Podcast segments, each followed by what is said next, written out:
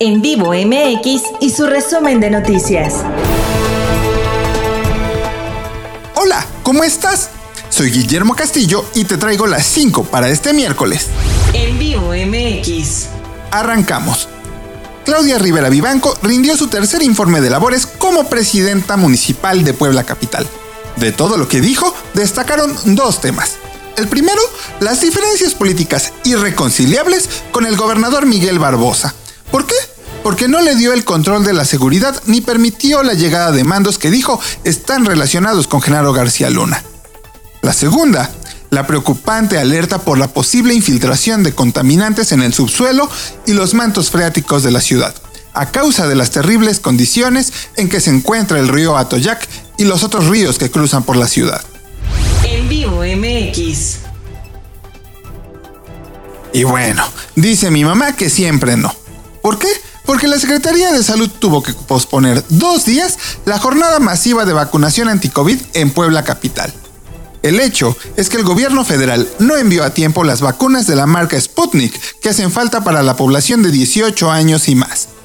De todos modos, tranquilo, tranquila. Ten todos tus documentos a la mano porque se prevé que la inoculación inicie el viernes. En vivo MX. Y ni tarda ni perezosa, Lilia Cedillo Ramírez presentó al equipo que la acompañará en las vicerrectorías y direcciones de la Administración Central de la UAP bien por la primera mujer en llegar a la rectoría de la máxima casa de estudios que demuestra lo que es trabajar desde el primer día de su función. En vivo MX. ¿Y te acuerdas del socavón de Juan Cebonilla?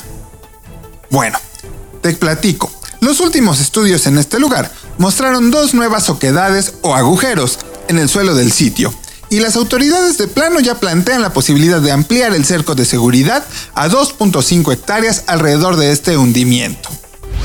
MX. Y ve tomando tus precauciones, porque la llegada del Frente Frío número 2 tiene la posibilidad de provocar lluvias en los siguientes días, sobre todo en la parte norte del estado, y se prevé una baja en la temperatura.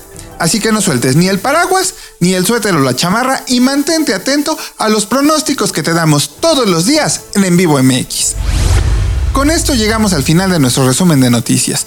Te invito a suscribirte a este podcast para que no te pierdas ni uno solo de nuestros episodios. Yo soy Guillermo Castillo y puedes encontrar más información en nuestras redes sociales. Búscanos como en vivo MX y visita nuestro portal www.en-enmediovivo.mx. Hasta la próxima.